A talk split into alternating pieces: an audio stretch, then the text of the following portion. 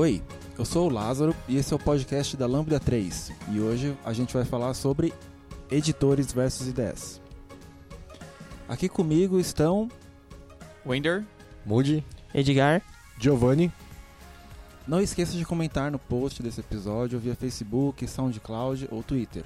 Ou mande um e-mail pra gente no podcast.lambda3.com.br e não esqueça também de dar as estrelinhas no iTunes porque ajuda a colaborar com o podcast.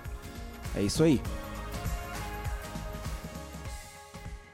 E aí, está pronto para ouvir nosso podcast? Ele é produzido pela Lambda 3, uma das maiores referências do país em desenvolvimento ágil e DevOps. Para conhecer melhor, acesse o site www.lambda3.com.br.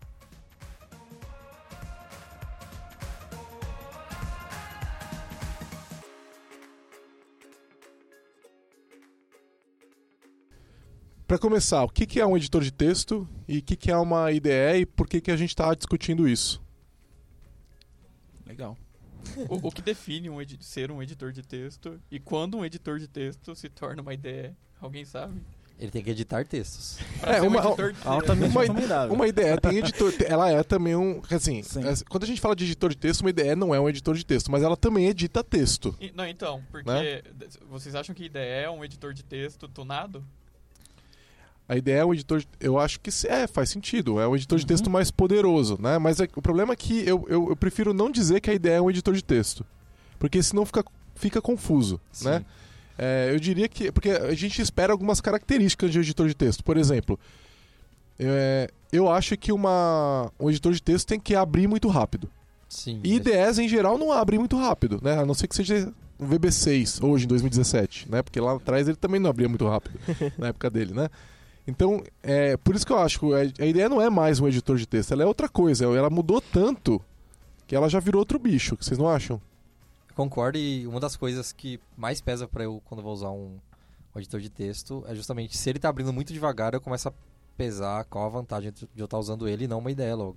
É, o ponto todo é o seguinte, né? Quanto tempo você está disposto a esperar? Porque normalmente o editor de texto vai tentar te trazer mais coisas depois que ele carrega. Aí é, sempre eu fico pensando nisso, né? Será que eu estou disposto a esperar esses 15 segundos, né? Ou até mais, dependendo do editor que você, da ideia que você está usando. Mas depois ele vai me trazer tantas coisas legais. Será que vale a pena eu, eu, eu esper, esperar, por exemplo, ó, quando eu estou codificando em C Sharp, né? O suporte a C Sharp é muito maior no Visual Studio do que é no Visual Studio Code. O suporte a é, C Sharp é melhor no Visual Studio do que é no Vim. Mas, olha só que interessante, se eu for ficar no, no Visual Studio Code, que tem um suporte melhor para C Sharp, é, eu, eu, eu uso o modo de, de digitar usando o Vim sempre. Né? Eu gosto muito da ideia do, do modo né, de edição do Vim, que ele já é muito particular e tal. Né? Muito diferente para quem não conhece, tem que dar uma olhada, não é uma edição normal de texto, é muito diferente o suporte para Vim, pro modo de, de, de jeitão do Vim, é muito melhor no Visual Studio Full do que no Visual Studio Code. Então aí eu acabo tendo, putz, uma experiência muito melhor em dois sentidos no Visual Studio. Só que se é um negócio muito rápido não vale a pena, mas se é um negócio que eu vou ficar o dia inteiro, aí eu acho que às vezes eu pago esse custo, sabe, de abrir e tal. O problema é essa ideia ficar crashando. Por exemplo, você instala uns negócios meio alfa lá na tua IDE e ela fica crashando, aí é inaceitável, porque toda hora ela vai ter que ficar iniciando, né? Você falou que se for um negócio pro dia inteiro, você usa ou não usa vinha? Não entendi. Aí eu não uso, eu não, é, se eu, no caso do C Sharp especificamente, eu vou, eu vou pro Visual Studio. É, eu, eu, quando eu quero editar alguma coisa rápido, sei lá, sendo ou não código, às vezes, sei lá, um telefone, eu quero fazer alguma anotação, eu prefiro usar o Vim. Eu, eu também, conheço eu algumas, também. algumas teclas de atalho simplesmente pra fazer Sim, sim. busca e, e eu sempre vou nele, porque é muito mais rápido pra abrir do que qualquer outro editor. Peraí, a, acho que a gente começou a falar já de como a gente usa cada um, mas para quem não, não entendeu ainda a diferença de IDE para editor. Então, Então, o, o editor de texto, basicamente, ele permite é, a edição de texto com um, pequenos auxílios. Ele não, ele não tem nada em modo gráfico, eu acho que isso é uma coisa que eu, que eu, que eu determinaria, né? É, por padrão, sem nenhum plugin, etc., o editor de texto não tem nenhuma nada gráfico. Ele não tem editor visual de nada. Ele não vai te mostrar nenhum diagrama, ele não vai te mostrar nenhum editor de tela, gráfico, nada. É tudo texto. Ele só faz isso. Alguns depois vão permitir que você até coloque plugins e tal, e às vezes vão te dar até alguma coisa gráfica, né? Nada, mas também nunca nada absurdamente avançado. São coisas às vezes muito mais simples e tal. E eles costumam te dar pequenos serviços, tipo é, autocomplete, né, que no mundo Microsoft chama IntelliSense, é, é é, syntax highlight, né? Então, como diz o, o Paulo aqui do, do financeiro, a gente fica codificando, é, fica é, escrevendo colorido, né? É, e, e não muito mais que isso. Né? Até o lance do debug, que por exemplo o Visual Studio Code dá, Uhum. eu não acho que é uma coisa que você Sim. espera de um editor de texto. Se ele dá, beleza, né? Mas eu já acho que é uma feature muito mais de IDE. É, é, eu aceitaria um, um debug desde que ele não impacte meu desempenho do editor de texto todo. Assim, é inaceitável para mim que o editor de texto pare é, para pensar para qualquer coisa. Inaceitável. Ele tem que simplesmente funcionar. É, pra IDE já, já isso ok, né? Porque você espera que seja um ambiente de desenvolvimento integrado, que tenha. Que você der um F5 ali, ele roda, sobe um servidor para você e roda a aplicação. Então é, ele já tem um. ah, muito mais coisa dentro dele né, do que simplesmente um, um editor de texto ali.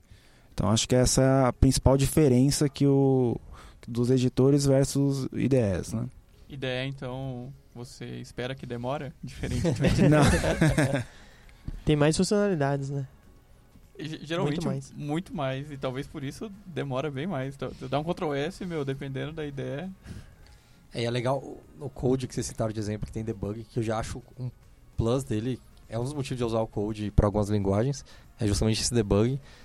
É, e é legal ver como eles fizeram o esquema de extensões dele justamente para que isso não impactasse na performance. Porque eles sabem que se isso causasse uma demora para abrir, a galera não ia usar. E principalmente para quem é desenvolvedor .NET, que acho que é um dos primeiros que quiseram testar o code, ele ia pensar, para que, que eu vou usar isso se eu tenho o Visual Studio à minha disposição? É, e é engraçado, porque no Visual Studio às vezes você vai abrir um arquivo e ele te pausa alguns segundos, né?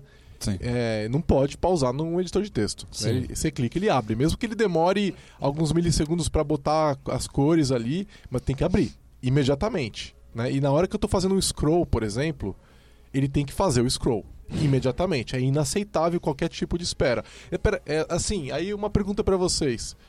Vocês acham que a principal característica de um editor de texto é a velocidade?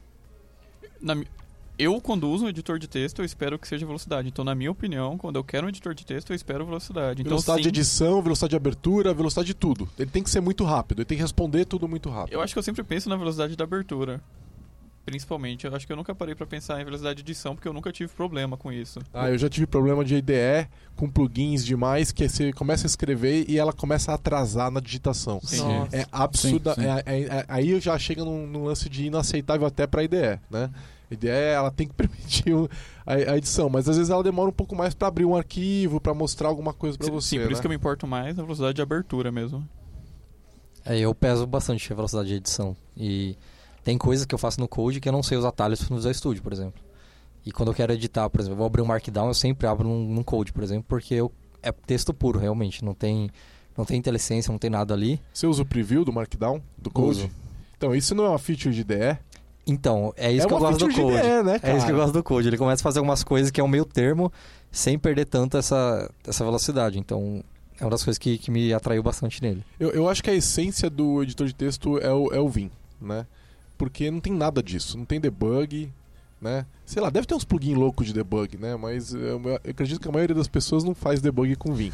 É, não tem preview de Markdown, né? O máximo que você consegue fazer é botar umas fontes de frentona para fazer um negócio aparecer com uma setinha, alguma coisa assim, né? É, é, e no Windows, como vocês podem ver aqui na, na pauta, nossa pauta, para quem tá ouvindo, ela tá no, no, no Vim, né?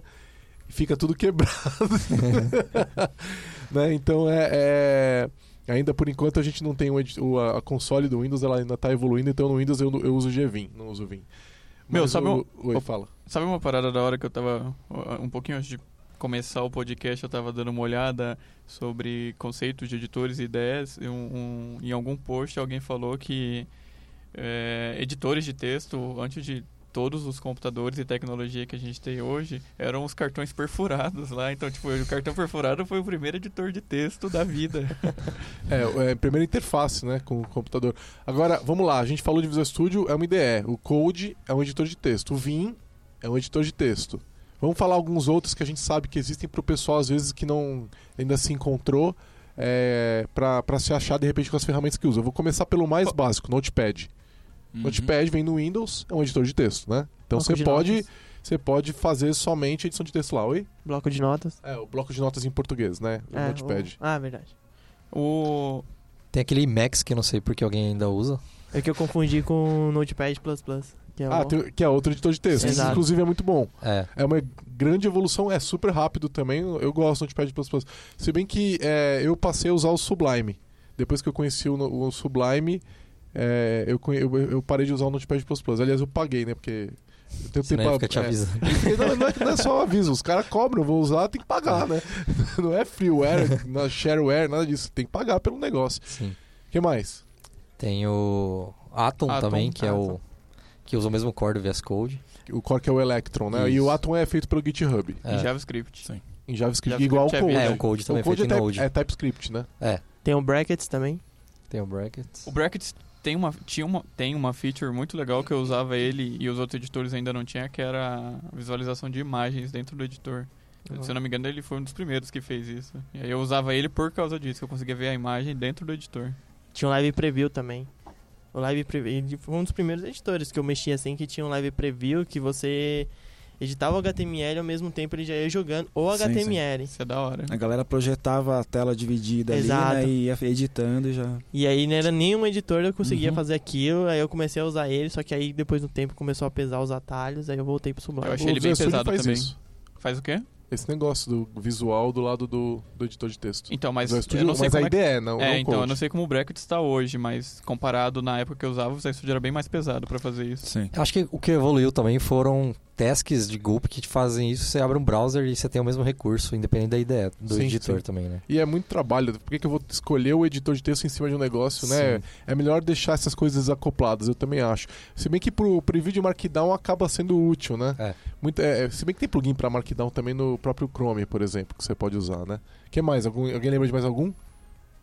Tem um de, Ma de Mac que o pessoal usa muito, né? Principalmente o pessoal de Ruby, ficou muito famoso, que é o TextMate.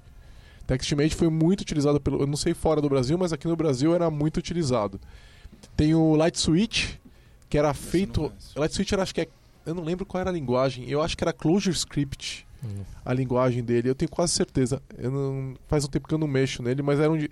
Cara, é interessante vocês verem esses editores de texto, porque não é uma coisa tão complicada de fazer e tem um monte de iniciativas diferentes de editores de textos diferentes, assim. Então, Sim. às vezes vale a pena você dar uma pesquisada e descobrir. O problema é que eles, inevitavelmente, acabam morrendo, né?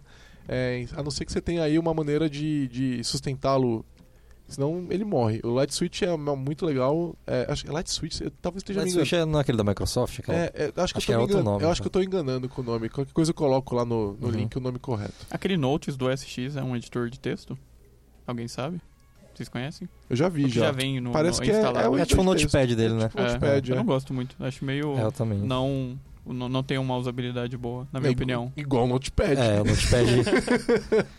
Ah, o Notepad eu abro e começo a escrever. Ali eu sempre me perco, não sei porquê, no, no, no Notes. É, eu acho que é uma coisa que a gente espera também, né? Ter essa experiência rápida. Ah, tem o Notepad 2 que tem pra Windows também, já viram? É a mesma coisa lá do Notepad++, só que é... chama Notepad 2. Enfim. Eu acho que eu já vi. E tem vários editores também pra smartphones, né? Inclusive tem DS pra smartphones, né? Que a Xamarin lançou lá. Tem até uma, uma- um editor de texto feito por um brasileiro é, pra iPad. Como Que chama? foi o Victor Norton que fez. Não sei, o- não sei o nome do- dele, mas você consegue editar C Sharp nele, inclusive. É bem Legal. interessante. Eu vi um que aquele o cara que fez o que faz o provider da SQLite fez pro iPad que que ele fez em F Sharp e funciona para F Sharp e para Xamarin, Sim, de contínuo, né? Uma coisa acho assim. que é contínuo o nome. Pra iPad, não é? é. Ah, não é. Não, lembrei. É Light Table, não é Light Switch. Eu sabia que era Light alguma coisa. O melhor recurso do Notepad, não sei se vocês já viram, é fazer o Windows não desligar. Já viram isso?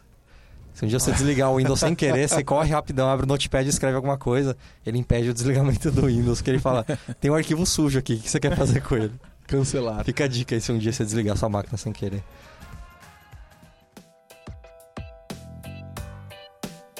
O IGDS. Eu acho que assim, a gente falou de Visual Studio do lado do .NET, C++, etc. Eu acho que tem uma que é fundamental e super conhecida que é o Eclipse, né? Não dá pra Uhum. esquecer do Eclipse. O Eclipse é o- a grande outra IDE do mercado corporativo, principalmente. É usada para várias linguagens do mundo Java, não só para isso, né? Tem plugin pra tudo, né? Tem plugin para absolutamente tudo, até para C Sharp. Tem ideias feitas em cima dele, tipo o Flash Builder, que era horrível.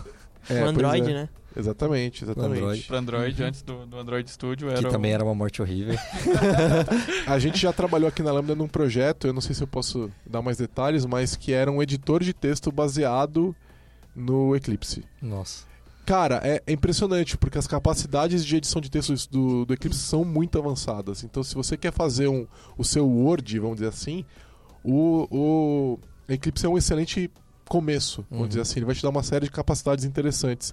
É uma, é uma mega IDE, né? Inegável, né? Eu, eu, sinceramente, eu me sinto meio perdido nele, né? Mas a impressão que eu tenho é mais que eu tô com um canivete muito grande na mão e não que ele não é bom. Né? Acho Aí que é ser costume. costume. É. É, É, também tem, acho. Tem o WebStorm também, né? Ah, Da JetBrains. Ah, JetBrains. A JetBrains Sim, faz sim. muitas ideias legais, Sim, né? É É. um editor, uma ideia. Eu sempre vejo a galera usando, parece ser muito bom, mas eu assisto e fico perdido. Nu- nunca também quis usar. Pra mim é- são ideias, não É. são editores de texto. Ele tem muita coisa ali dentro dele. É, fica até uma dica aí, porque se você tem um projeto open source, ah, por exemplo, lá no GitHub, você pode entrar em contato com eles e eles te dão uma licença full pra você usar o. Mas pra usar o- em qualquer lugar? Ou só qualquer lugar. projeto? qualquer É, lugar. isso é Não, qualquer produto da JetBrains, pelo que eu me lembro. que você, legal, você pedir, sim. você fala assim, ó, tô usando o projeto, manda as, as características do projeto e eles te mandam a licença. Pra É, um acho- monte de produtos. Acho que é uma licença de um Nossa. ano, um ano e meio, alguma coisa assim. Eu tinha e. e- mas assim, eu usei pouco, né? Ah, usei pra um projeto só e depois eu acabei voltando pra editores de texto mesmo. ReSharper, por exemplo, acho que tem também licença para open source. É uma, é uma série. Aliás, o ReSharper é tipo Visual Studio mais mais, né? Com o peso também, né? Com- é, ainda mais, eu acho é, é, que eles tomaram uma decisão errada de não usar o Roslyn, né, Pois o é. compilador do C Sharp. E eu, eu, eu hoje não uso mais ReSharper, eu evito. Também o. Pra, você falou do open source, eles também tem pra estudante. Eu tenho até hoje a licença dele Uhum. de estudante. Você só tirou uma Cê é foto louco, da cara nem é carteirinha. estudante mais. Olha só. Terminei a faculdade agora. E aí eles. eles você só manda fora da carteirinha e eles te dão licença a todos os produtos deles. E eles têm outras ideias, né? Então, tem- eles têm pra Java, tem. Agora estão lançando Tem. uma pra .NET, como é que é? Project Rider, não é isso? É. Rider. Que roda no Mac e... É, roda num monte de lugar. E é sempre. Aí o pessoal reclama que é baseado em Java. Ah, e você quer que eu rode Java pra editar .NET? Cara, você não tá vendo. Dane-se, né? É, o legal dele é que ele já vem com o ReSharper meio que embutido, né? Então todos os recursos que você curte do ReSharper já estão lá, a maioria. É, é bem interessante. Vocês olharam recentemente? A última vez que eu, que eu olhei, ela tempo. tava, ela tava meio ruim ainda. É. Não tava muito bom ainda, não. Eu olhei faz muito tempo. E é, tem o RubyMine também, que é da JetBrains. Que é, na verdade, eles são to- todos na mesma base, né? Todas as ideias da JetBrains parecem Sim. a, a mesma ideia, um É. pouco diferente, né? O Android Studio, é, né? é feito em cima, O né? Android Studio é muito parecido com, por exemplo, as ideias da JetBrains. É a mesma acho, que é base? feito, acho que ele é feito em cima de um deles, eu não sei qual. Mas é bem parecido mesmo. Sim. Se você entra no, no WebStorm, É a mesma parecido. experiência de quando você editava Android no Eclipse. É, é- parece um plugin, assim, de tão integrado. Eu não sei se realmente é um plugin, mas. E eu achava bem melhor do que usar o Eclipse na época. O que é interessante é que é, algumas linguagens estão mais associadas a um determinado editor de texto ou IDE, né?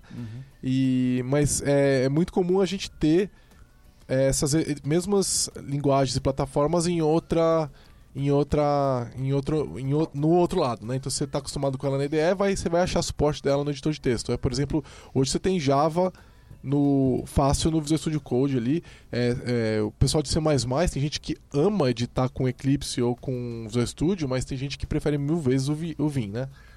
É, vocês acham que é, dá para trocar fácil entre um editor de texto e uma ideia? São totalmente intercambiáveis, independentemente do teu trabalho? Então, assim, se eu estou em C Sharp, eu estou em Java, eu estou em C++ e eu estou no editor de texto, eu posso simplesmente mudar para uma ideia ou o contrário? Acho que depende do que você está fazendo. Por exemplo, se eu estiver codando e, e dependendo da linguagem, acho que não. Se eu usar um editor de texto, sei lá, usando o exemplo que a gente deu agora há pouco, só para fazer anotações, acho que sim. Mas é claro que você vai perder a produtividade do tempo. Sei lá, eu costumo ficar trocando de ideias, desculpa, de, de editores, simplesmente para conhecer o recurso de um ou saber como usa o outro. Mas porque na maior parte do tempo eu estou escrevendo JavaScript, HTML e CSS. Então, todos eles dão suporte para isso. É, E eu não costumo usar alguma IDE, mas que demora um pouco mais para fazer o que eu quero, para codar esse tipo de coisa. Então, eu acho que seria muito mais difícil fazer esse intercâmbio de um editor para uma IDE e vice-versa. Agora, de editor para editor, eu acho que é bem de boa. Depende também da linguagem, né? Então, por exemplo, no ambiente .NET, acho que é bem mais doloroso isso, né? É, é, mas, por exemplo, num PHP, num Ruby, você poderia trocar de um Ruby Mine, de um PHP Storm, para usar, por exemplo, um Sublime ou mesmo um Vim. Os nossos- É, mas bate tranquilo, muito né? no nosso costume. Porque assim, a impressão que dá é que a gente está baseando no que você está acostumado a fazer, né? Agora, é, imagina só, é, é, vamos pegar um caso comum aqui na Lambda, a gente está editando o C Sharp. É, faz sentido que a pessoa esteja, de repente, num período do dia, ela prefira usar o Visual Studio, e no outro período ela simplesmente usa o Visual Studio Code porque ela está num outro momento do que ela está fazendo. É, isso é uma coisa que a gente espere é, que, que- que funcione. Eu faço isso quando eu tô editando páginas e, por exemplo, projeto MVC, se eu vou editar uma página com Razor e se eu vou mexer no JavaScript muito, basicamente toda a parte de front, eu, às vezes eu prefiro usar o code mesmo. E- Então, acho que Exatamente. o exemplo de todo mundo foi meio que usando linguagens que não precisam de compilação, usar editor. Uhum. E aí, tipo, o exemplo, como a gente está mais voltado pro mundo do .NET, o exemplo de todo mundo foi C Sharp, eu quero usar Visual Studio. Mas- Exatamente. Aí eu tenho um- meio que uma crítica, que é essa pergunta, se é intercambiável, eu acho que todas deveriam ser. E se não é, tipo, a linguagem tá falhando em alguma coisa, ou os plugins e alguma coisa assim. Porque, por exemplo, é, agora que o .NET roda em qualquer lugar e tudo mais, é, se você tá tendo dificuldades para rodar o... para escrever C Sharp quando está no seu Mac, é porque tem algo errado e isso vai atrapalhar o, a adoção das pessoas que têm Mac e, e que é o público que a gente quer atingir quando a gente está com o .NET Core que roda em todo lugar. Então, eu acho que se não tá rolando, tem, tem algo errado de algum lugar aí, tá? Tem alguma falha. Tudo bem, ou então às por, vezes- por que, que a gente vai ter a ideia então? Se eles são intercambiáveis, para que, que eu vou ter a ideia? Acho que por uma questão de produtividade, né? Dependendo do que você vai fazer, a- por exemplo, o Visual Studio já tem tudo ali o que você precisa para fazer aquela determinada tarefa. O que, que ele tem que um Visual Studio Code não tem ou que um Vim não tem? Ah, imagina um cara que programa em WPF, ele tem o, o arrastar e soltar dos componentezinhos. Uhum. É, para quem programa mobile também, acho que é bem, principalmente para iOS, que você consegue usar bastante. Se, se o cara tá usando storyboard, algo assim, é essencial que ele tenha, que ele tenha acesso a, a coisas gráficas mesmo, que é o que a gente comentou de ser a grande diferença. Eu não sei se seria muito produtivo ele estar no, no editor e por mais que ele tivesse templates lá prontos, ele ficasse é, digitando, chamando esses templates pelo editor, não não sei até que ponto seria tão produtivo isso ao invés dele usar direto a IDE e já ver o resultado ali, rodar e tudo mais. É, eu posso dizer o seguinte: se eu tô no Vim, eu não tenho debug. Uhum. né? Então isso para mim é um problema. No Code, tudo bem, eu tenho debug, né?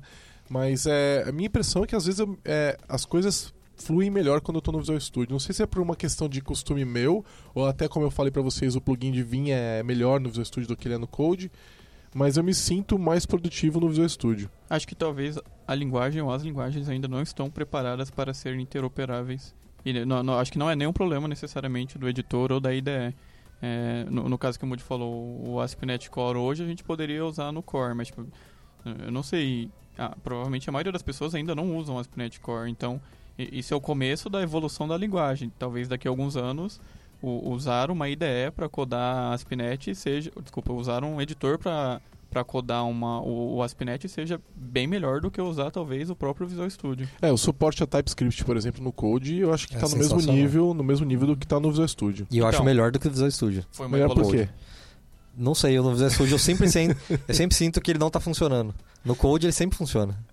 Eu não sei se eu configurei algo errado, mas no Code eu baixo um projeto, ele já baixa os typings pra mim e tudo funciona. No Visual Studio eu sempre sinto que, putz, o IntelliSense pode funcionar, eu não sei porquê. E aí eu fecho o arquivo, abro de novo, às vezes volta, às vezes não volta. Eu não sei se é um bug no- na minha IDS, algum plugin que eu tô usando, mas no Code em geral o TypeScript flui 100% e no Visual Studio eu sinto algumas vezes ele dá uma engasgada. É, arrisco dizer que nesse caso de ser intercambiável e eu preferir um ou outro, cai muito numa questão pessoal, né? De Sim. gosto pessoal. Vocês não acham? Que vão ter. Eu, eu, eu, eu sinto isso pra mim. Eu gosto muito de, do editor de texto quando eu tô no Linux, eu tô no Vim. É, eu não, não instalo nem o Code normalmente quando eu tô no Linux. E o, o- é muito prático, cara. Eu, eu gosto muito, mas eu gosto também do Visual Studio, né? Então eu, eu sinto que é muito uma questão do momento e do que eu tô fazendo. É muito gosto pessoal, vocês não acham? Assim, pelo menos pra mim, quando eu tô trabalhando com .NET, eu prefiro ficar no Visual Studio. Eu gosto da IDE, eu acho muito boa. É, mas quando eu tô em uma outra linguagem, principalmente uma linguagem dinâmica ali, que ah, basicamente é só eu editar o arquivo e, e rodar normal, é, eu prefiro testar inclusive vários editores e, e tudo mais. Pra mim é, é mais rápido, mais fácil, é mais flexível também. é, os plugins é, é uma quantidade enorme de plugins que esses editores têm. Então você vai realmente descobrindo muita coisa, aprendendo muita coisa com os editores, né? Ah, é- esse é o meu ponto de vista, assim, com questão de experimentação do, do editor ou manter a IDE. Então, mas será que isso não, não, não cai no ponto de que a linguagem ainda não está preparada para ser usada numa, num editor de texto? Pode ser? Porque, tipo, o JavaScript eu também uso em vários editores, Sim, no sim. Vim, inclusive no Visual Studio, mas porque eu acho que, que ela vai funcionar bem em todos esses caras. É, mas você percebe uma coisa, por exemplo, quando você está editando JavaScript no Code, você vai ter suporte melhor autocomplete do que você vai ter no Vim. Porque ele é esperto o suficiente para procurar os typings do TypeScript e aplicar no JavaScript. Então, por exemplo, você quer botar um autocomplete no jQuery, é, e, e mesmo que você lá no projeto JavaScript não tem nada de TypeScript lá, ele vai te, te dar um autocomplete extremamente poderoso, que é, é- é complicado de fazer se você não tiver a informação adicional de tipagem, porque o JavaScript é muito dinâmico, né? Então é, é- tem, tem suportes diferentes aí é, para essa questão. E eu acho que esse é um ponto que o, o Code especificamente é muito bom, com a ideia dele embutir nele serviços de linguagem que são plugáveis e, e aí que tá, os serviços de TypeScript são muito poderosos, inclusive para JavaScript. Então é, eu acho isso muito interessante. Se bem que o Vim também tem um serviço, de, é, ele, ele tem um plugin de, uma, ele é plugável a parte de linguagens, tanto que tem um suporte para um monte delas, né? Mas para JavaScript, por exemplo, é muito melhor o suporte do, do, do, do Visual Studio Code. Acho que depende. Eu ultimamente uso bastante o Atom para codar JavaScript pelo fato simplesmente também de, de autocomplete, porque eu, eu não sei se existe algum plugin para o VS Code para fazer isso, mas o VS Code só me dá autocomplete de JavaScript da mesma página que eu estou codando. O, auto, o Atom me dá é, autocomplete interpáginas. Então, tipo, se eu estou codando, se- se- sei lá, vamos falar de Angular, estou codando um controller ou um serviço, e eu vou para a página de teste, que eu estou codando o teste, ele vai me dar o autocomplete da Mas outra o, página. o Code também. O É Code plugin? também. É. Ah, não, é é. dele. É dele. É dele. Eu não, eu não consigo fazer isso no code. É, aí depende em que versão que você tá do ECMAScript. Provavelmente se você está fazendo um código não modular, talvez ele não funcione tão bem.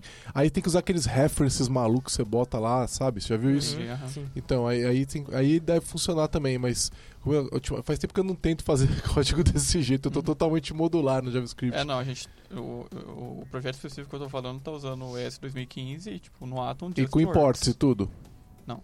Sem import. Então, Ah. é isso que eu tô dizendo. Se você tem o imports, é muito mais fácil. Se você não tem o imports, aí você vai ter que botar as referências pro Visual Studio Code se achar o que, que você tá dizendo. Ou usar aquele arquivinho feio lá de references, lá, Uhum. aquele coisa, negócio meio nojento, Uhum.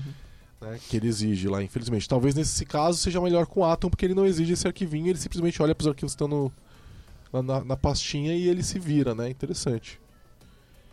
E vocês se sentem igualmente produtivos? Não entendi a pergunta. Na- Como assim? E na IDE e no editor de texto, vocês acham que vocês são igualmente produtivos? Uma vez, a- uma vez que abriu. Então, acho que depende do que você tá fazendo de novo, né? Acho que você vai, que nem falando Java ou C Sharp, acho que você vai ser mais produtivo usando o, o IntelliJ ou Eclipse ou o Visual Studio do que comparado com uma IDE. E aí, no, no meu, no meu caso, eu sou mais produtivo para codando JavaScript num, num editor do que num, numa IDE. Eu sempre acho que a ideia é sempre tudo lento. É a sensação, você vai abrir um arquivo, sei lá, você vai editar no MVC que seja no Visual Studio, você clica pra abrir, sempre ele demora um pouco mais. E isso me meio que eu fico meio que impaciente de quando eu começo a comparar com o editor de texto que eu dou simplesmente só clico no arquivo e eu já tenho ali disponível. E eu acho que e fora os atalhos, você faz a você usar os atalhos é muito mais rápido num Sublime, por exemplo, do que num, num Visual Studio, numa, numa IDE. Sempre ele pensa um pouco, uns milissegundos que você sente ali. Eu, eu também acho lento, mas aí vem a pergunta: quantas vezes você codou C Sharp no Sublime? Ah, realmente. E quantas vezes você codou C Sharp no Visual Studio? A maioria das vezes. Então, tipo, eu, eu, eu, eu- vejo isso. Eu, Esse é eu o também ponto. sou mais produtivo com JavaScript em editores. Mas eu já tentei codar C Sharp no Visual Studio Code, por exemplo. Vai, mas, meu, a produtividade é muito menor do É que o- menor. a IDE, mesmo a IDE sendo lenta. Então, mas você consegue enumerar exatamente quais pontos você acha que você perde produtividade? Eu Justamente ó, pra gente eu- entender se isso é uma falha dos plugins, é uma falha da linguagem. Eu, eu acho que tem menos refactorings. Tem assim, o suporte para refactorings é menor. É, Parece que eu tô um pouco limitado no que eu consigo fazer, assim, sabe? Na quantidade de ações que eu consigo tomar sobre o código. A impressão que dá é que é um pouco menor. Outra coisa meio chata é que ele não consegue, pra C Sharp, né? Então falando especificamente C Sharp, ele não entende múltiplos projetos, né? É meio chato você ter que ficar trocando de projeto na Tá mão do co- editor. do code. Né? Uhum. O code ele exige que você fique trocando lá e isso é meio chato. É, no Visual Studio Just Works também, né? Então é, eu acho que acaba sendo melhor, mas eu também sinto, eu tenho menos ações quando eu tô no code, é isso que eu percebo. Não sei se vocês têm a mesma percepção. Sim, sim, é. Tem muitos atalhos também, né? E quando você trabalha com editor, você acaba criando um- uma stack ali de, de tarefas e tudo mais que vão te auxiliar a, e te dar uma produtividade enorme. Só que você tem que montar essa, essa stack, né? É, o que é uma coisa que na IDE você não, não vai fa- conseguir fazer tão fácil, até, né? É, você geralmente vai ter que usar clique-clique ali, mouse e tudo mais. O- Os processos não vão ser tão rápidos. Vocês acham que então nesse sentido, é, é, para quem tá começando, é melhor começar com uma IDE? Então, depende da linguagem. É. Depende. Porque vamos lá, no JavaScript, de fato, um setup de um projeto não é um negócio simples, Não. né? Seja, é, vamos fa- falar de um projeto de Node, né? É, não é, É, simples. não é um negócio simples. Aí você pega e fala pra pessoa, olha só, você tem que pegar o Node a partir da versão tal, daí você tem que pegar e, e- ah, você quer usar a versão mais nova? Ah, legal. Então é, você tem que usar baixar o Babel, aí você tem que ter ações de compilação do GUP, aí você E, tem que e a quantidade pensar de em que variações também é de setup é enorme, É, então aí nunca tem vai que- ter um padrão. Aí tem source maps, aí o front você compila e coloca em outro lugar, e aí a versão do front do JavaScript ela é menor porque você vai rodar no browser, no Node ela pode ser maior porque você controla o ambiente. E aí o seu CSS, o que, que você vai fazer? Ah, eu vou. é, Cara, e aí como é que você faz isso, né? Enquanto que você vai para uma IDE, simplesmente funciona, assim, é file new e vambora, entendeu? A minha impressão é que é, independentemente da, da plataforma, para quem está começando, É. a IDE acaba também tenho ajudando muito. Ela, ela, ela te carrega, né? Mas você consegue dar um file new project node e ele vai fazer tudo isso que você falou? Consegue. Consegue. Você tem, é, tanto com JavaScript quanto com TypeScript no Visual Studio, por exemplo, você tem esse suporte. Eu, eu não duvido que a mesma coisa aconteça nas outras IDEs. Como eu falei, não sou experiente em Eclipse, mas duvido que não tenha um plugin que faça exatamente a mesma coisa. Né? Que ele te- simplesmente. Eu não sei se ele vai pegar e. Porque o Visual Studio é aquele negócio, né? Ele vira todo o teu ambiente, né? Eu imagino que é bem possível que outras IDEs, em vez de elas fazerem isso, elas montem o ambiente para você, em vez de ela virar o ambiente. Então talvez ele já crie teus scripts, né, para você, para que você poderia ter uma alternativa de rodar na linha de comando. O Visual Studio não faz isso, né? Você não tem ferra- uma vez que você criou lá, não tem nada de linha de comando, vai ser na- vai ser ele, você vai depender dele, né? Então você criar um projeto de Node com TypeScript no Visual Studio, você não tem nenhum suporte para linha de comando. Ou você vai volta, continua trabalhando nele, ou você vai ter que você na mão criar toda essa infraestrutura. Uhum. É, Entendeu? um, um dos motivos que eu parei de usar o WebStorm quando eu mexia com algumas coisas de Node é, foi para ter um pouco mais de flexibilidade, poder testar coisas novas que iam saindo, né? E não ficar preso ao que a IDE fornecia. Então tem essa questão também de você é, ir melhorando a sua produtividade ao longo do tempo, criando suas próprias tarefas que façam, por exemplo, a compilação de TypeScript, compilação de SAS e tudo mais, né? Fazer deploy no ambiente e tudo mais. Por mais que você tenha lá no WebStorm, por exemplo, a possibilidade de você chamar esses comandos é muito mais prático e rápido você estar com um editor levão lá, bem simples e terminal rodando os comandos. Vocês acham que a nova versão do Visual Studio vai melhorar isso? Uma vez que ela está totalmente modularizada? Eu duvido. Qual parte? A parte de que a gente sofre com o- os delays de alguns comandos? Eu vi que eles estão melhorando performance bastante nessa versão nova, né? Mas eu não sei nessa parte de plugins e tudo mais. E eu vi que também eles agora vão avisar quando tem um plugin que está causando lentidão. Então talvez isso ajude os desenvolvedores a, se- a agir mais, né? Porque os caras vão estar reclamando para eles. Falou, cara, sua extensão tá cagando no Visual Studio aqui. E talvez isso leve as pessoas a se preocupar mais com o código que ela cria. Acho que indiretamente, assim. Vou criar um plugin pro Visual Studio novo pra deixar a galera. é, tipo, ah, eu tô com saudade da lentidão. Vou fazer alguma coisa que fica dando thread sleep lá em tudo. A ideia ficou muito leve, parece que ela tá menos poderosa. é, pô. É. Virou editor, né? É, só aproveitando esse, esse papo aqui, eu tenho uma pergunta pra vocês. Queria saber a opinião de vocês. A gente tá falando então que algumas linguagens talvez não tenham o suporte total que a gente tem nas IDEs e tudo mais. Até que ponto vocês acham que os plugins desses editores de texto deveriam buscar se aproximar da ideia? Vocês acham que faz sentido isso? Ou vocês acham que, sei lá, se eu estou no editor de texto, eu não quero ter esses recursos e eu não quero pagar por eles? Acho que não, acho que eu quero ter, mas eu quero poder escolher o que eu quero instalar. Você está falando plugins do editor de texto ou da IDE? Do editor de texto. Tipo, um plugin do C Sharp que vai se aproximar cada vez mais do C Sharp do Visual Studio. Mas é exatamente isso que está acontecendo. Então, você acha que isso faz sentido ou você acha que a gente vai acabar pagando um custo em que você vai falar, por que, que eu não estou usando o Visual Studio logo? Então, eu acho assim, se a gente chegar num ponto onde o plugin fica tão torna o editor de texto lento, é, você não vai mais querer usar aquele plugin. Nem talvez nem o editor de texto, né? É, eu tenho dezenas, eu acho, de plugins no Vim e no, e no Code também. Não percebi, é, assim, não que eu não tenha percebido uma leve, um leve atraso, muito leve, depois de colocar dezenas, né? Mas o custo marginal de cada um é muito pequeno e eu não percebo que isso é, isso não parece que virou um problema para mim. É, ele faz carregamento tardio dos plugins justamente para tentar não impactar nisso também.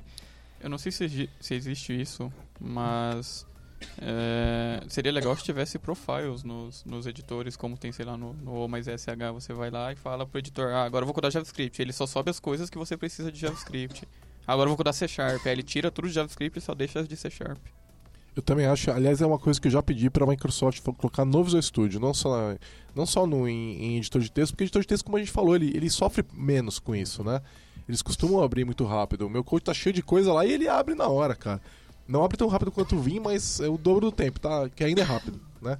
Teoricamente Mas- no Code isso é fazível através de plugins. Criar profiles? É, porque, profiles? porque os settings dele já é por user, então você só teria que trocar verdade, esses. sim. Fica a ideia aí, ó. É, mas aí putz, você vai ter que, é, você vai ter que criar é, ferramentas para gerenciar qual é o, os settings que você vai querer abrir, Sim. né? Mas deve dar para fazer. Mas seria melhor se eles suportassem isso de maneira nativa, né? Mas o Visual Studio é alguém é uma, é uma IDE que precisa muito disso, porque você instala lá o plugin de WPF porque você sabe que talvez você precise editar WPF daqui a seis meses, só que aquele negócio vai pesar e vai carregar. Eu sei que eles estão otimizando isso aí para não carregar tudo toda vez, mas existe sempre algum peso, né? Tanto Sim. que eu não sei se vocês fazem isso. Eu desativo. Eu desativo um monte de coisa. Só que tem coisa que não aparece como extensão, como plugin. Tem coisa que está instalada lá. Né? Você não tem como desativar o suporte da XAML do seu Visual Studio, Sim. por exemplo. É, eu tenho pouco plugin no Visual Studio, então eu não costumo sofrer tanto com isso. É, Eu tenho um monte. Eu tenho um É, eu monte. também. Eu, chegou vezes que eu falei, tá, deixa eu fazer um limpo aqui, porque tinha, sei lá, 40 plugins e, e eu devia estar usando, um, sei lá, uns 20. É tipo o aplicativo de celular, né? Você tem É. 200 e usa WhatsApp e Facebook. Até a hora que acaba o seu vezes um espaço. só que você usa já quebra, né? É, Já e- O Anycrunch, por exemplo, quando eu usava, nossa, era precisava de uma máquina bem parruda, assim, apesar de me dar uma, uma, uma qualidade alta, assim, na hora de desenvolver e tal. Ah, Mas é agora algo- não vai precisar mais de Anycrunch, né? É, agora, Agora vai vai vir na caixa. né? 2017 vai. Oh, olha aí, tá vendo? Espero que não esteja lento. Cara, aquele negócio que eles mostraram que é, é teste live, te, live, o live test, testing, live é live unit testing. Aquilo vai ficar bonito pra caramba, né? Então, é o, legal. o Anycrunch já fazia isso, fazia muito bem. Só que eu acho que o, Visual Studio vai colocar os resultados do teste na tela, assim, tipo. Não sei como explicar, mas vai aparecer no, no editor mesmo os resultados do teste. Eles compraram, métodos. eles compraram uma empresa chamada Cama Live. E cara, casa tão bem esse negócio com o- esse live unit test que eles anunciaram, Uhum. que eu acho que de alguma forma ou de outra esse negócio vai se vai aparecer lá. E é exatamente isso que você está falando. Aliás, quando você está no code, ele já faz isso. Não sei se vocês já viram. Conforme você está executando e debugando e tal, ele vai mostrando os valores que as variáveis possuem inline, Legal. né? Uhum. É, É, eu- isso, isso talvez seja fácil de fazer porque tem o, o, DevTools ali por trás, né? Então. Sim. O Lighttable faz isso também. Aliás, o Lighttable faz isso muito antes de todo mundo fazer. Era muito interessante a- o suporte que ele tinha pra pra isso daí. É aquilo que eu tava falando, os- são os editores de texto mais experimentais que algumas comunidades abraçam, né? Uhum. E, e ele já fazia isso quando eu vi, eu pirei. A primeira vez que eu vi isso É aí já faz, um, faz uns anos, foi quando.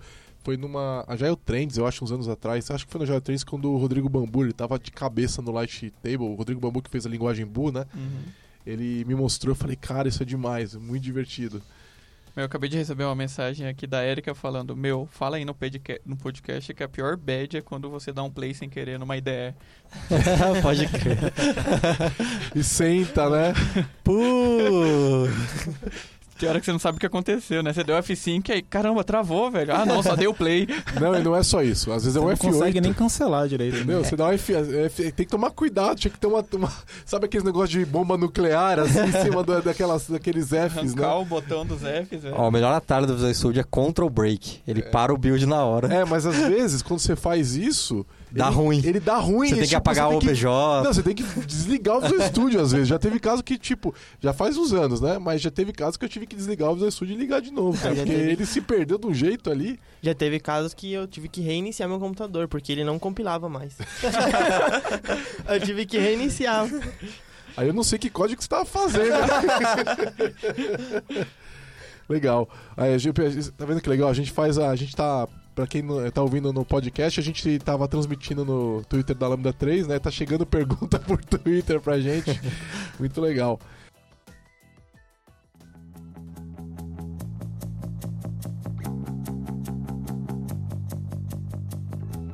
É, vocês acham que quem tá mais no editor de texto tende a ser uma pessoa é, que conhece mais de programação é, e que o pessoal mais iniciante fica na IDE ou não existe isso? Acho que pode Polêmica. ser. Polêmica, polêmica. Polêmica. Acho que não, acho que não existe. Eu- Acho que se a pessoa, sei lá, você tava falando muito de Vim, se ela começa a codar no Vim, tipo, chega na faculdade e começa a codar no Vim, depois ela vai, sei lá, pra uma IDE, ela vai falar, meu, nossa, eu gostava bem mais de Vim, mas não que ela saiba mais programar, pode ter alguém super master expert no Visual Studio que talvez saiba codar mais que essa pessoa que, que começou no Vim, mas é simplesmente porque ela começou no Vim, ela gosta mais do Vim, não que ela consiga, não que ela, sei lá, seja mais inteligente que outra pessoa Ou Eu, mais capaz, né? ou mais capaz. Eu, tipo, eu, eu, eu comecei a, a escrever no Vim, editar coisas no Vim há bem pouco tempo. E é questão de costume. E acho que IDE ou editor também é questão de costume. então, um exemplo que eu lembro e, e aí de novo eu vou puxar o, pro lado de coisas com interface gráfica, tipo da PF e, e projetos da Marin, por exemplo, é que às vezes se a pessoa tá muito dependente da, da interface gráfica, talvez ela não saiba o que está acontecendo por baixo dos panos. Então eu lembro quando eu. Primeira vez que, eu, que alguém me mostrou o Visual Studio, eu criei um projeto Windows Forms. Eu arrastei uma caixinha de texto. E eu falei, tá, cadê o código que ele gerou? Porque eu, eu tinha muito medo de usar aquilo sem entender o que, que ele estava fazendo por baixo dos panos. É, talvez nesse Você já, sentido. já usou WPF? já. Que é pior. É pior. Mas pelo menos da PS consegue fazer na mão a interface gráfica. Então, nesse sentido, talvez o cara comece a ficar mais. Tipo, a pessoa que tá programando vai entender melhor do tipo, ah, esse componente ele tem essas properties porque eu tava codando ela na mão, eu não tava preenchendo uma property ali no F10 do Visual Studio. Então, pode acontecer esses casos. ah, Mas aí varia do que você considera melhor programador, né? Então, depende. Cara, a minha opinião é que é, não tem nenhuma. Na minha experiência, não, não vejo essa diferença também. Né? Você vai ter excelentes programadoras e programadores nos dois lados. E abraçando e amando seus, suas ideias, seus editores de texto dos dois lados. E, assim, na minha experiência, isso prático isso não, não existe. Mas eu vou colocar uma, uma outra observação, né? Que é, você tem que ser muito bom no editor ou IDE que você usa. Isso sim demonstra conhecimento e experiência e tudo mais, né? E eu vou um pouco além disso também, né? Eu, vocês sabem que eu gosto muito de vinho, eu falo de todo canto sobre vinho, eu uso vinho até no Visual Studio, até, não importa onde eu tô, né? Até no podcast. Até no podcast, que é a pauta feito no vinho. É... Vocês viram reordenando a pauta, né? Como é fácil com vinho. É impressionante esse negócio, cara. É... O... Cara, eu acho que o Vim te dá uma produtividade. Eu não vou dizer que ele te diz que você é um programador melhor, mas eu acho que ele te permite que você se expresse melhor. né? O Vim é uma. é- é- a minha impre- impressão é que o Vim te dá uma capacidade de expressão que, não, que sem ele você não tem. Né? Então, e aí não é o Vim em si, é o jeito de editar código que o Vim permite. Né? Tanto que eu posso fazer esse jeito no Visual Studio, Visual Studio, Visual Studio Code, Sublime. É, o Sublime tem um plugin muito legal chamado Vintages também, que funciona muito bem. É, o, o- o Eclipse, todos esses caras têm suporte para o modo de edição de, de Vim. Né? Aliás, o, o VS Vim, que é o plugin para Visual Studio, é um dos plugins mais baixados do Visual Studio, é um dos um bruta sucesso. Né? É, então, assim, eu não vou dizer que o programador que conhece Vim ele é um programador melhor, mas eu vou dizer que ele pode ser melhor do que ele é hoje se ele conhecer Vim. É, isso eu acho que é uma verdade. Uhum. O problema todo é o que você tem que escolher suas batalhas, né? Então, pô, eu preciso estudar e aprender a nova plataforma, a nova linguagem, a nova, o novo front-end, não sei o que lá, e ainda aprender Vim. Preciso aprender inglês, preciso aprender milhões de coisas e ainda aprender Vim. Vim é um negócio que você não aprende do dia pra noite, cara. E no começo ele detona a tua produtividade, né? Então é uma batalha. Você vai querer ter essa batalha, que vai querer ter essa briga, ou você vai querer deixar para depois. Mas eu acho sim que, assim, quando eu vejo uma pessoa que está fluente no Vim, eu sei que ela tem uma produtividade que é difícil de alcançar. Né? E demonstra também, tem uma outra questão interessante, ela demonstra um certo comprometimento com a profissão. Eu percebo isso também. Não é a única forma de demonstrar isso, né? mas é uma delas. Né? Então, é, eu não sei se já viram, mas o, o por que, que a gente continua, por exemplo, pedindo certificação ou pedindo faculdade para programa, programadores, né? Sendo que a gente sabe que tem programadores muito bons que não são formados, etc. E um dos motivos que muitas empresas pedem essas coisas é porque demonstra uma vontade maior de estudar do que quem não tem, certo? É, é, no mar de pessoas é uma das maneiras de você fazer esse julgamento. A gente pode discutir se isso é verdade ou não, né? Em outro Mas- podcast. Em outro podcast. mas eu acho que o lance do Vim tem, tem um pouco disso também. Tem do tipo do cara ou da menina fala assim: Meu, eu vou eu vou um pouco além aqui. Eu não vou parar no primeiro, no primeiro lugar, que né, assim, na primeira dificuldade. Eu quero fazer mais, né? Como eu falei, não é a única maneira de fazer mais. Eu observo outras coisas nas pessoas, mas é uma das maneiras que. Fala, cara, essa pessoa está disposta a enfrentar grandes subidas, né? Ela não para na primeira ladeirinha, ela vai subir até lá em cima, porque, meu, Vim é isso, Vim é subida, né? É, eu não sou tão produtivo pra codar no Vim, talvez porque na primeira dificuldade eu paro e vou pra ideia. Tenho que entregar. Então sabe como é que você Você não resolve consegue isso? sair, né? Você tem que parear. O lance é você estar do lado de alguém que conhece bem daquele. Porque, meu, é Ó, assim. mas eu é- tenho essa Aí o Lázaro aí. não, não foi muito su- bem sucedida. Não, o Vim- não é intuitivo. Não. O Vim não vai ser intuitivo, né? O Vim não é uma ferramenta para quem tá começando. O Vim é uma ferramenta, é, é, assim, é, você tá diante de um painel de uma, de um, sabe, de uma espaçonave super complicado. Você vai Acho ter que, novo, aprender. depende. não vai ter um, um manualzinho debaixo do assento pra você ler, né? Que Você se a pessoa que... começar com ele, é pra pessoa que tá começando. Então, Não, tipo, tem é, o Bruno aqui que só indicaria. coda no Vim. Ele, meu, um dia ele foi tentar um projeto que eu tava com ele, ele foi, sei lá, pro VS Code, ele tava perdido, velho. Ele, É, não ele tá usando o tava VS Code J. agora. Eu não indicaria o Vim pra quem tá começando. Eu não É. indicaria de jeito nenhum. Mas assim, o que eu tava te falando é o seguinte: como é que eu aprendi? Eu aprendi porque eu tava num projeto pareando com muita frequência com umas pessoas que conheciam o Vim. É, No caso, o- com o Vitor Hugo. E, o, e a- é importante porque todo dia você vai ter alguma. é, alguma recomendação dessas pessoas pra te ah, faz isso aí desse jeito, faz do outro É, jeito. isso é uma coisa que eu, eu peguei muito, assim, a- a- trabalhando com, com o caso Bruno aqui, né? O Bruno Passo, que trabalha com a gente. Ele usa o Vim direto. E direto eu pergunto pra ele, ah, como que você faz isso no Vim? Ah, eu aperto esses comandos aqui e faço isso rapidão. É tipo E- Konami e, é- e Code. é bem mais rápido do que se eu fizesse ah, com mouse mesmo, teclado e tudo mais, os atalhos que os editores possuem. E muita coisa você acaba reaproveitando também no terminal, cara. Então, assim, é, eu tô trabalhando no Linux agora, então, tipo, muita coisa eu reaproveito e... Você pode habilitar VI Mode no, Sim. no Bash e no PowerShell. Os dois suportam VI Mode e é muito mais É, rápido. eu não usei. O lance todo é que é o segredo do Vim, que eu, eu demorei um pouco até para aprender, é você abandonar as, as setinhas, é você não usar as teclas de direcionais, né? E aceitar o HJKL. A- Não só aceitar, abraçar. Eu ainda tô nessa, nessa primeira fase. É, o- mas vou te falar o seguinte: tem um carinha chamado Vim Snake para você praticar a. Sabe aquele eu jogo já da vi, eu já vi. cobrinha? Muito interessante mesmo. É, primeiro que o jogo é divertido, né? É bem interessante. Segundo que você realmente aprende os movimentos, cara. Em alguns dias jogando aquilo, aquilo entra na cabeça de maneira é, automática, vira memória muscular. E aí acabou, aí você abandona a setinha, né? Uma vez eu Então- perguntei pro Bruno, Bruno, como é que eu, sei lá, procuro uma palavra no Vim? Ele explicou o, o- o atalho que ele usa. Eu falei, ah, beleza, melou pra trás, melou pra frente, fraco, chute forte. É muito por aí, mas é que tá. É uma construção. É de você estar sempre andando e, e aprendendo um pouquinho todo dia e evoluindo.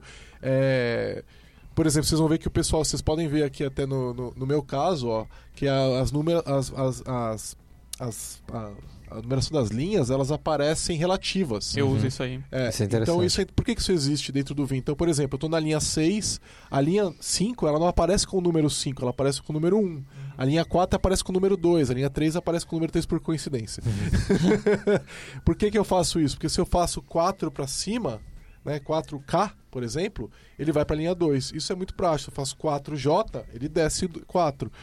Então é. Vocês vão ver uns macetinhos assim que o pessoal que trabalha com Vim, eles vão aprendendo e vão facilitando muito o- a vida.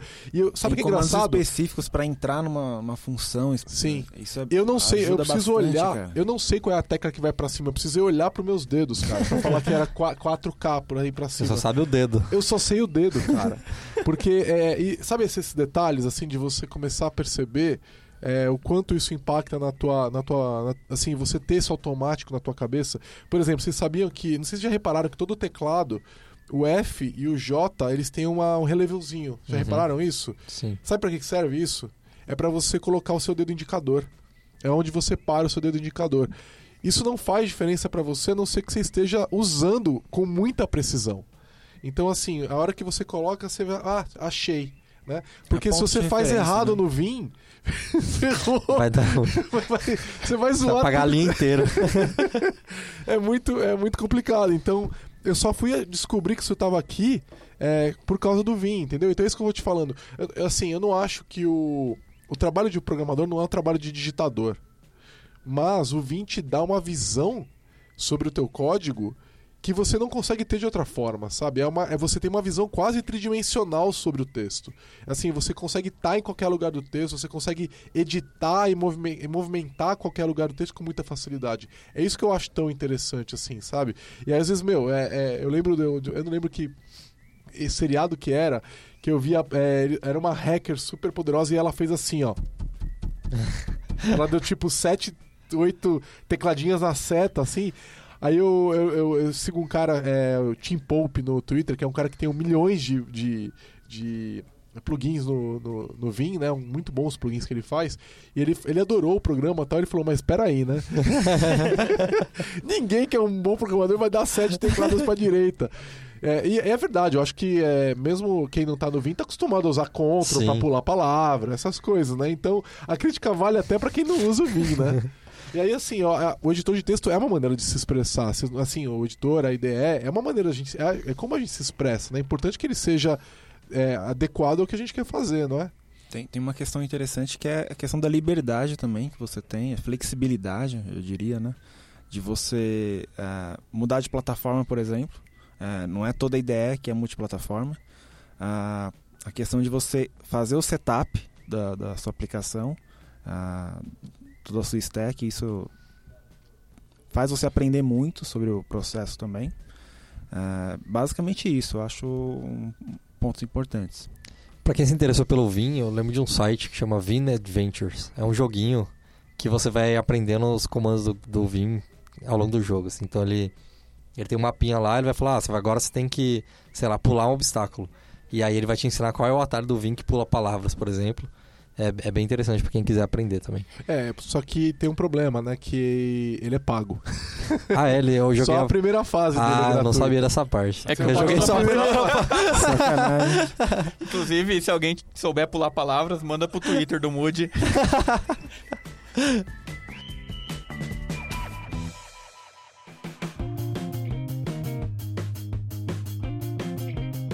Legal. E eu queria saber o que, que vocês usam. É, no dia a dia de vocês, vocês estão no editor, estão numa ideia e qual que é? Eu tô nos dois. E por quê? Na maior parte do tempo. Mas por, então, qual, tô na ideia quais? pra codar .NET, tô no, no Atom e no VS Code pra codar JavaScript. Sempre, todos os dias pelo menos eu tô usando, pelo menos uma vez no dia eu uso os dois, um editor e uma ideia. Eu, no dia a dia, eu uso o Visual Studio quando eu tô no Windows. E aí, quando eu tô no Mac, eu uso o Code. E... Inclusive, esse é um das minhas reclamações é que pra mexer com o .NET Core, com o Visual Studio Code, realmente eu ainda peno. Mas pra JavaScript e tudo mais, eu, eu uso Code. E eu sempre tento ver falhas da... Falhas não, né? Porque o Code ainda é muito novo, então quando eu vejo algo para melhorar, eu vejo lá se já tem uma, um plugin para ele, se não tem, eu tento fazer. É, por ele ser em Node, isso ajuda também. Então meio que você acaba usando o Code para fazer coisas em, no Code. Então é, é, foi, foi é uma forma legal até de, de você ver o poder da, da ideia, né? Se você está desenvolvendo um plugin ali, você tem todo um, um negócio para pensar, então eu consigo medir quanto eu acho melhor. E nesse caso eu acho o Code bem melhor para editar JavaScript e coisas assim. É, para mim é .NET Visual Studio, basicamente, né? E quando é Node, uh, quando é, por exemplo, só JavaScript ali, alguma coisa pontual, uh, PHP, aí é editor. Né? Não, não, procuro não usar uma IDE e uso apenas o editor e eu gosto muito do Code. É, usei muito tempo o Sublime, uh, usei um pouco do Atom, mas eu achava lento e aí caía naquela questão, né? até que ponto se tornava vantajoso usar. E hoje eu uso o Code e tá muito bom, tá bem produtivo assim, o processo. É, eu uso para C Sharp, eu uso Visual Studio e JavaScript, HTML e Sublime Text. Principalmente por causa dos atalhos. Eu uso Visual Studio para C Sharp. É... Para TypeScript eu tenho ficado mais no Code. Quando eu estou numa linguagem mais dinâmica, tipo CoffeeScript ou Ruby, geralmente eu estou no Vim. É, JavaScript, JavaScript tenho voltado para o Visual Studio Code agora por causa das coisas que eu falei mais cedo.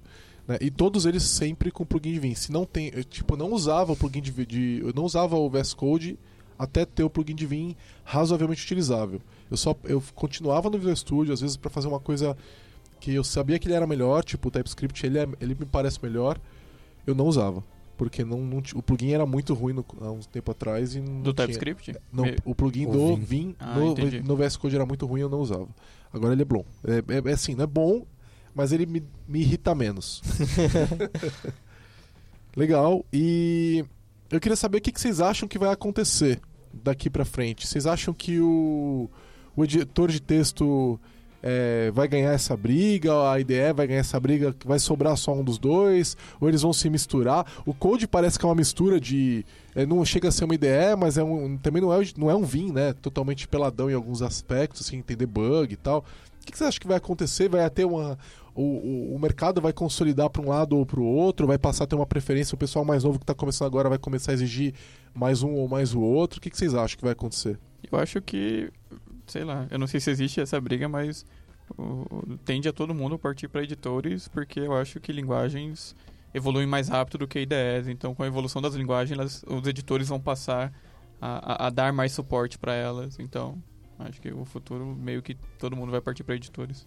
E o que, que, vai acontecer com, com Eclipse, Visual Studio, etc? Sei lá. Deixa eles lá. o Giovanni gosta de matar as coisas. O que, que vocês acham?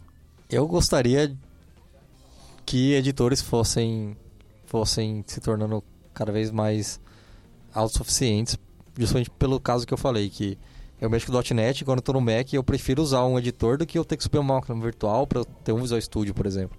É, e aí a sensação de eu abrir um editor ele está funcionando e eu ter a mesma produtividade lá, se eu tivesse uma produtividade bem razoável no, no editor, eu não me vejo usando IDE mesmo. Você acha possível que a gente tenha é, esse, essas ideias mais pesadas? Vocês acham possível? Né? A pergunta é para todo mundo.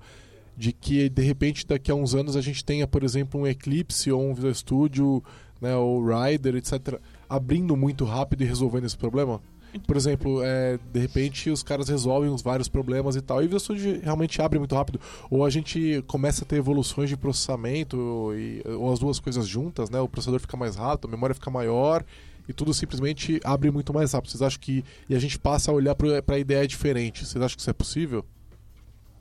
Acho que depende do quão demorado vai levar para isso acontecer. Porque se a linguagem evoluir mais rápido que isso chegar a acontecer na IDE, ele vai perder espaço. Eu acho que a ideia ela tem, ela tem um potencial menor de evolução, né? É mais demorado fazer as coisas para ela. Mas eu acho que vai depender muito de, de toda a stack que está por trás ali se tornar cada vez mais fácil de você é, manipular ela, né? Então, hoje o, o, Visual Studio ele faz muita coisa ali por trás de, de build ah, e tudo mais. Algo que você não consegue reproduzir com facilidade né? Ah, com, com tarefas separadas. Então tem uma tendência ainda a, a você usar e continuar usando ideias para isso, né? Se no futuro, ah, eu acredito que isso vai acontecer, né? Ah, isso se torna cada vez mais simples, ah, mais transparente, aí acho que, a- que as ideias vão tomando força maior. É, eu, eu, sinceramente, não tenho nenhuma expectativa de que Java e C Sharp passem a ser feitos ma- majoritariamente em editores de texto. É bem difícil mesmo. Você não acha? Acho que não. Por quê? Porque a cultura é muito forte. A, a cultura de você ter uma ferramenta muito poderosa, ela é muito forte e mais. É, é, em geral, programadores querem a ferramenta mais poderosa à sua disposição, mesmo se eles não estiverem usando tudo. É, eu noto muito essa questão da, da pessoa falar, eu quero, eu quero esse poder, eu quero tudo que está disponível para mim, eu quero ser capaz de, é, de, de ter esse poder na minha mão e eu não acho que isso vai mudar. Mas Entendeu? não é algo que os editores poderiam alcançar? eu acho que é- é- existe um limite, né? Não, não- não sei. É, Talvez agora, né? A gente está vendo agora o, o, os serviços de linguagem, as diversas linguagens, etc., sendo externalizados da IDE, né? É, e aí, se a gente de fato tiver as duas coisas, é, sim, mas o problema é que aí que tá. A IDE, por ser uma IDE, ela faz coisas a mais.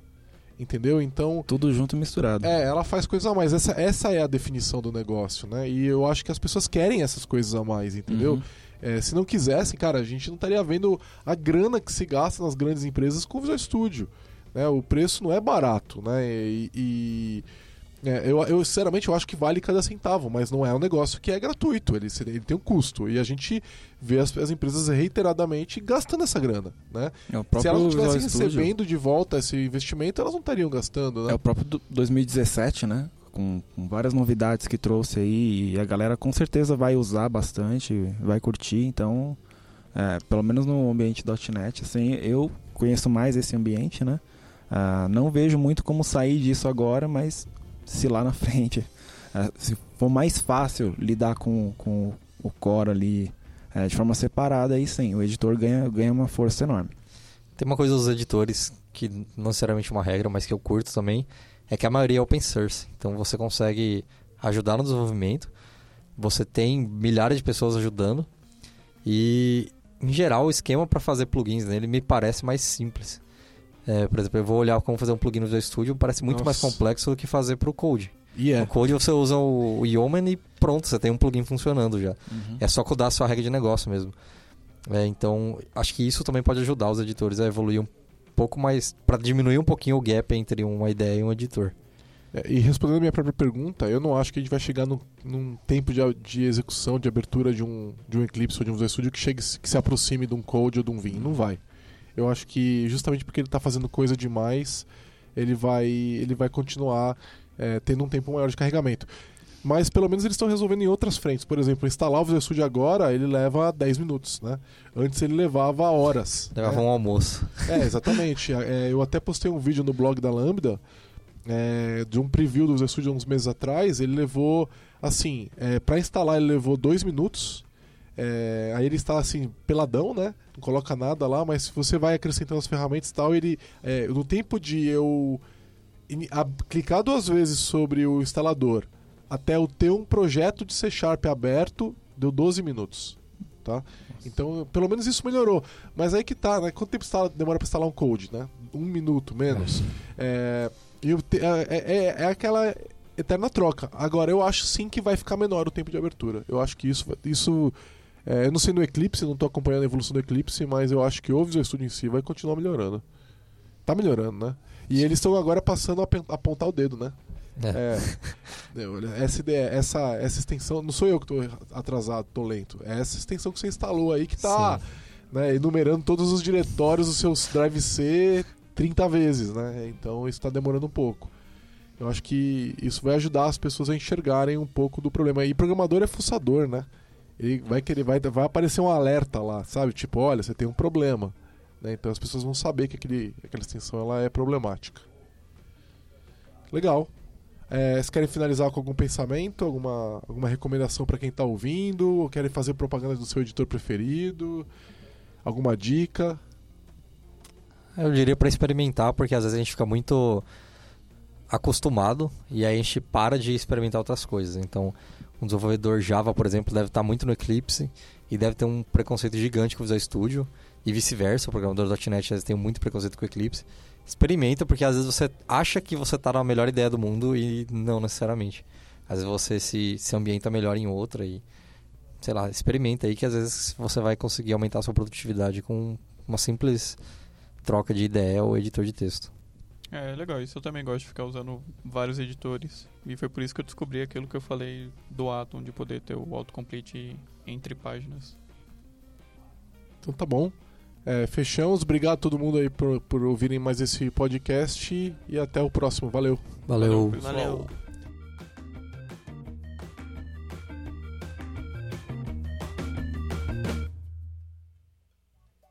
Você ouviu mais um episódio do podcast da Lambda 3. Indique para seus amigos esse podcast.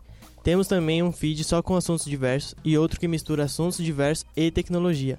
Toda sexta-feira, sempre com o pessoal animado da Lambda 3.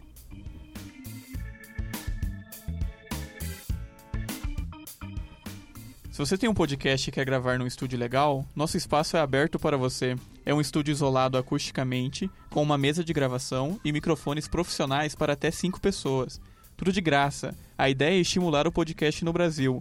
Pode ser sobre qualquer assunto. Fale com a gente pelo e-mail podcast@lambda3.com.br.